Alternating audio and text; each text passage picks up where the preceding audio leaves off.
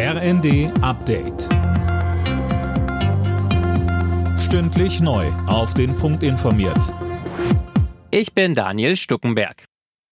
Die Bundesregierung plant willkürlichen Preiserhöhungen für Strom und Gas einen Riegel vorzuschieben. Das sieht der Gesetzentwurf für die Preisbremse vor, die ab dem Jahreswechsel greifen soll. Mehr dazu von Imme Kasten. Energieversorger können ihre Preise dann zwar noch erhöhen, müssen aber nachweisen, dass der höhere Preis gerechtfertigt ist, und zwar durch gestiegene Beschaffungskosten.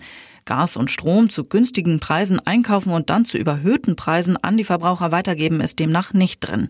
Viele Unternehmen haben bereits Preiserhöhungen zum Jahreswechsel angekündigt und die könnten illegal sein. Der beschlossene Preisdeckel auf russisches Öl reicht der Ukraine nicht aus. Um die russische Wirtschaft schneller zu zerstören, sei eine Obergrenze von 30 Dollar erforderlich, heißt es. EU und G7 hatten einen Deckel von 60 Dollar pro Fass beschlossen.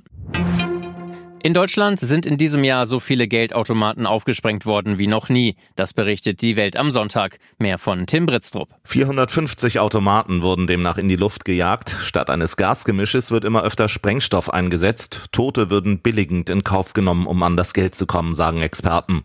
Die Täter kommen dabei oft aus den Niederlanden. Dort sind Geldautomaten speziell gesichert. Die Scheine werden bei einer Sprengung verklebt und damit unbrauchbar gemacht. Niedersachsens Innenminister Pistorius hat eine Pflicht für solche Schutzvorrichtungen auch in Deutschland ins Spiel gebracht.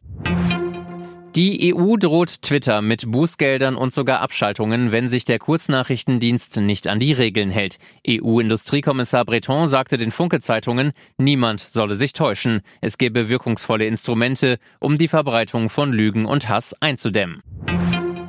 Argentinien steht bei der Fußball-WM im Viertelfinale. Messi und Co. machten es beim 2 zu 1 gegen Außenseiter Australien aber spannender als nötig. Argentiniens Gegner am kommenden Freitag sind die Niederlande. Gegen die USA setzte sich die Elftal in ihrem Achtelfinale mit 3 zu 1 durch. Alle Nachrichten auf rnd.de